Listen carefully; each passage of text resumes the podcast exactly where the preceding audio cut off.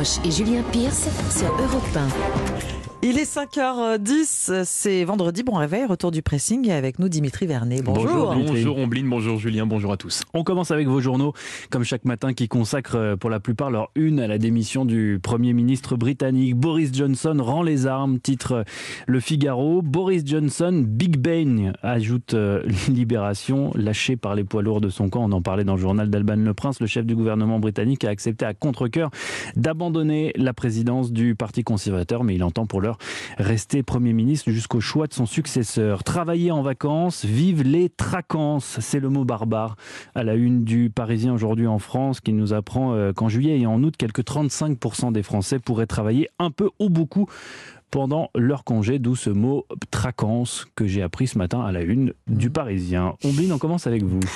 Nouvel article estival de Libération, la page savoureuse euh, Summer of Passion, qui porte aujourd'hui un regard aussi amusé qu'interrogateur, messieurs, sur le striptease masculin à l'occasion de la rediffusion ce hmm. week-end du film Magic Mike sur Arte.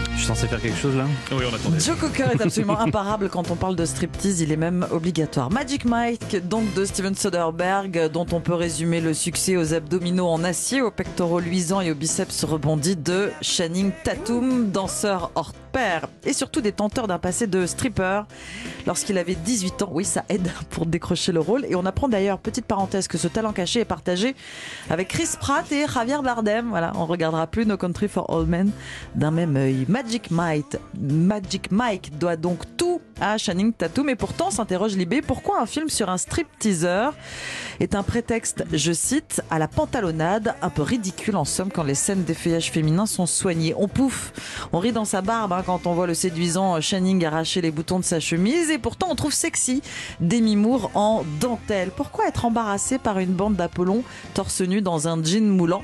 Eh bien tout ça, messieurs, c'est à cause de la réalisation comme si ce n'était pas assumé. On prend au sérieux les barmaids de Showgirls, Nathalie Portman en perruque rose dans Closer, Kim Basinger bien sûr dans 9 semaines et demie. En face on a quoi? Ah ben, on a le personnage de Jim perdu dans un caleçon moche trop grand, trop large dans American Pie filmé par une webcam pour que tout le monde en profite pas sexy, je dirais même gênance. Ben Affleck, tout rouge, trahi par une caméra trop penchée dans le film Un vent de folie après avoir fait son numéro dans un barguet à l'aide de Sandra Bullock. Il espère pouvoir s'acheter une voiture. On frôle franchement le ridicule. Il faut se rendre à l'évidence. Il y a trop peu de shows sexy et masculins au cinéma. D'ailleurs, avant la sortie de Magic Mike en 2012, le film de référence en matière de striptease masculin. Voilà. Je précise à nos auditeurs que notre réalisateur est, enlevé la, a tombé la chemise. Vous avez retiré la veste. C'est QFD. Pourquoi, pourquoi rit-on hein, pourquoi, pourquoi nous sommes en train de rire? Alors que si c'était madame qui avait enlevé la chemise, nous trouverons ça absolument magnifique. Non un petit, ah, messieurs, rebellez-vous. Alors, le dernier film en référence, euh, de référence de striptease masculin avant Magic Mike, c'était The Full Monty, des ouvriers au chômage qui font tomber le pantalon et finissent, mon cher Fabrice, en nu intégral pour joindre les deux bouts.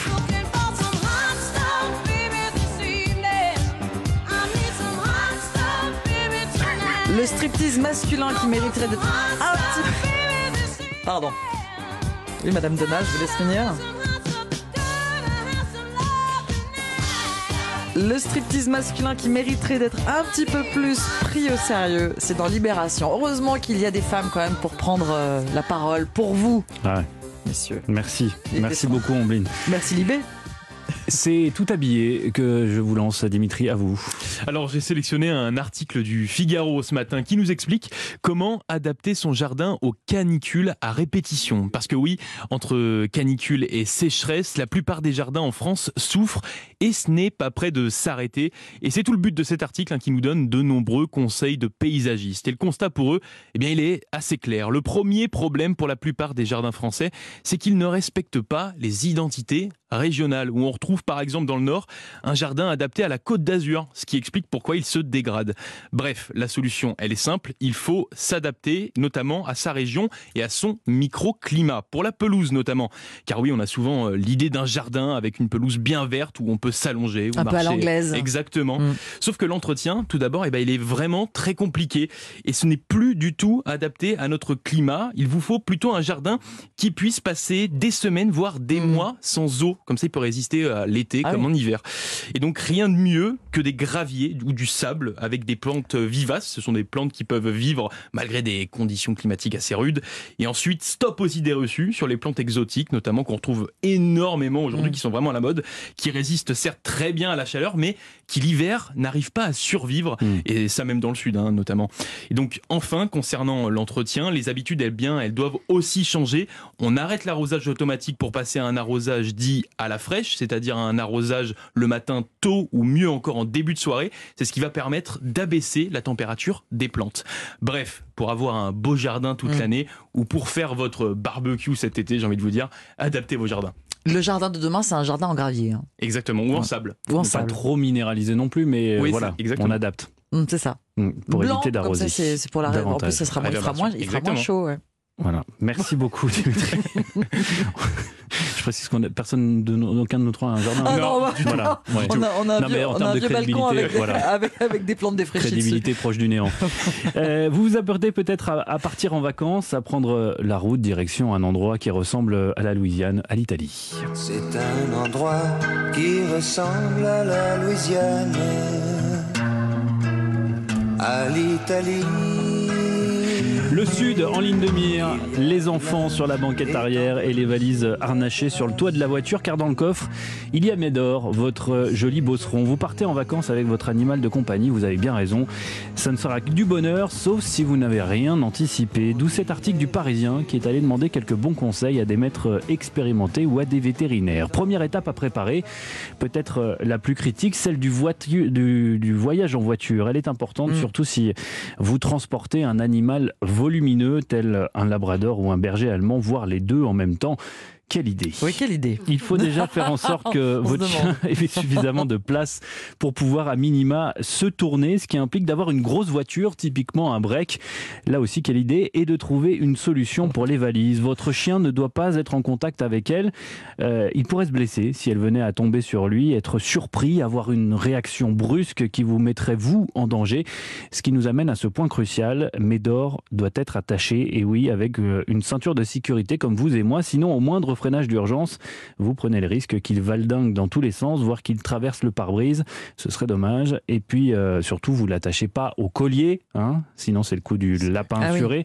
Non, vous l'attachez à un harnais. Autre conseil, mettez votre euh, animal à jeun à partir de 20h la veille euh, du départ. Cela vous épargnera d'avoir à vous arrêter en urgence pour nettoyer votre coffre recouvert de vomi. Oh, C'est du vécu, hein, si vous pouvez l'éviter, c'est mieux. Euh, certains gros chiens sont en effet sujets au mal des transports. Un mal qui touche aussi dans une moindre mesure les chats. Ne soyez donc pas étonnés si vous voyez Ronron halter tout le trajet. Ronron qui voyagera bien évidemment dans sa caisse de transport, Mm. mais encore faut-il qu'il accepte de rentrer dedans, car bien souvent on ne l'utilise que pour aller chez le vétérinaire, ce qui pour nous euh, autres humains est l'équivalent du dentiste sur l'échelle du plaisir. Voilà pourquoi cette caisse doit en quelque sorte être banalisée, faire partie du quotidien. Voilà pourquoi il est recommandé de la sortir une semaine minimum avant, minimum avant le départ. Vous la mettez dans un coin chez vous avec une petite alaise dedans, comme pour le jour J. Cela permettra à Ronron euh, de s'habituer euh, et d'être un peu moins stressé. Voilà tous les bons conseils. Il y en a d'autres. hein. Euh, J'ai encore deux trois pages à vous, à vous donner. Il y en a d'autres. C'est à dire dans le, sur le site du Parisien les bons conseils avant de partir en vacances. Ronron et Médor, donc. Hein. Voilà. C'est les, les prénoms de. Voilà. Non, c'est le prénom que tout le monde utilise. Merci beaucoup, Julien. Tous ces bons conseils à retrouver sur le parisien.fr. Merci beaucoup, Dimitri.